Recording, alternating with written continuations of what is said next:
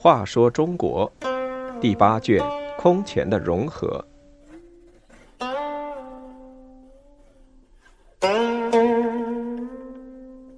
十五后梁兄弟残杀。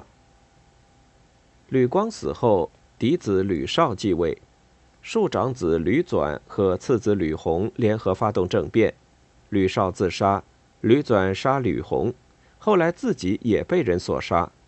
后梁就在后秦的进攻下灭亡。后梁隆飞四年（公元399年），吕光病重。临死前，他叫来吕绍、吕纂和吕弘三兄弟。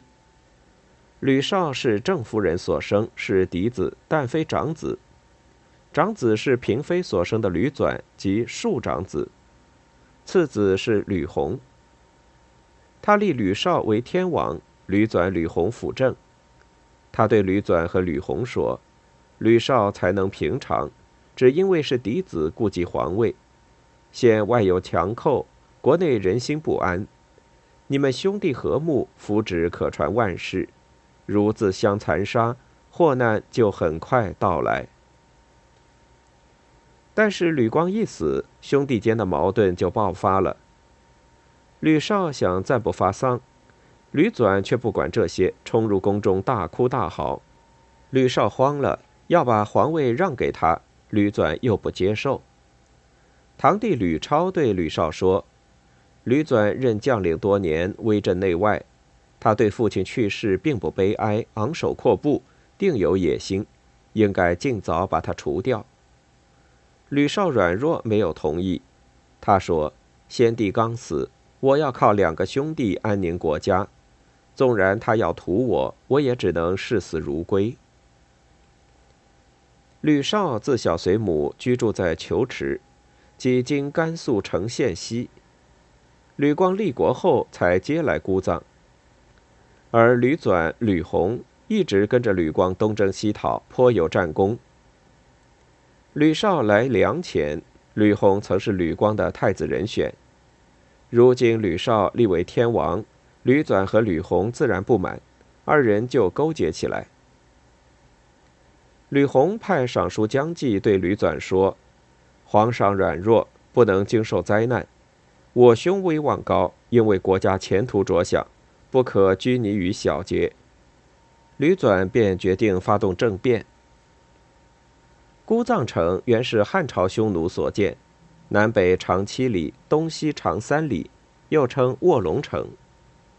前凉时，增筑东南西北四城。吕纂当夜率领几百个士兵冲过北城，进攻广厦门。吕弘从东城发难，带了士兵进攻弘范门。左卫将军齐从正守荣明观，见状喝问：“是谁？”士兵们答：“太原公。”齐从说：“国家遭难，主上兴利。”太原公不从大路走，半夜入晋城，想作乱吗？立即拔剑向吕纂刺去。士兵们蜂拥而上，把齐从抓住。吕纂说：“这是义士，不要杀他。”吕绍得知了消息，立即派禁兵在端门抵抗。吕超也率两千士兵赶来。然而士兵们向来害怕吕纂，不战自逃。吕绍被迫自杀，吕超趁乱逃走。吕纂要把皇位让给吕弘，吕弘惧怕吕纂，拒绝说：“我因吕绍是帝继皇位，众心不服，所以违反先帝遗命废掉他，已经惭愧之至。如今怎能再超越兄长称帝呢？”于是吕纂继位天王，发布大赦令，改元咸宁，任命吕弘为大都督、大司马、司隶校尉、录尚书事。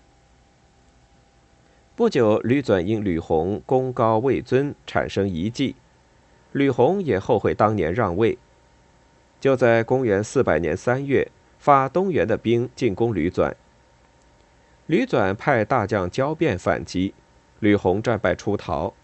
吕纂让士兵大肆劫掠，把东原的妇女都赏赐给了士兵。吕弘的妻子也在其中。吕纂笑着对群臣说：“今日战绩如何呢？”侍中房规说：“先帝去世不久，兄弟连续残杀。吕弘虽咎由自取，实也由于陛下不念手足之情，这不该高兴，而应自责。想不到陛下反而放纵士兵劫掠，错误由李弘一人造成，百姓何罪？吕弘妻女也是陛下的弟父侄女。”受此侮辱，天地神灵岂能容忍？吕纂知道自己错了，马上向他道谢，同时下令把吕弘妻女安置到东宫，后加照顾。吕弘逃到广武后不久，仍然被吕纂派来的人杀了。吕纂整天沉湎于酗酒打猎，被吕纂安置在番河守边的吕超却在暗中扩大实力。与中领军吕龙等策划谋反之事。后来在一次宴会上，吕超趁吕纂喝醉酒时刺杀了他。吕纂死后，吕龙继天王位，他是吕光弟弟吕宝的儿子。在后梁诸吕自相残杀之际，河西的北凉、西秦等却在发展，关中后秦也十分强大。他们见后梁正纲不利，百姓饥馑，觉得是攻伐的大好时机。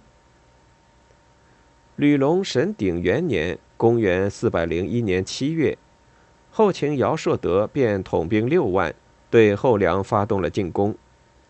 九月，吕龙投降。神鼎三年（公元403年）七月，吕龙被迫离开姑臧，迁到长安。至此，后梁就灭亡了。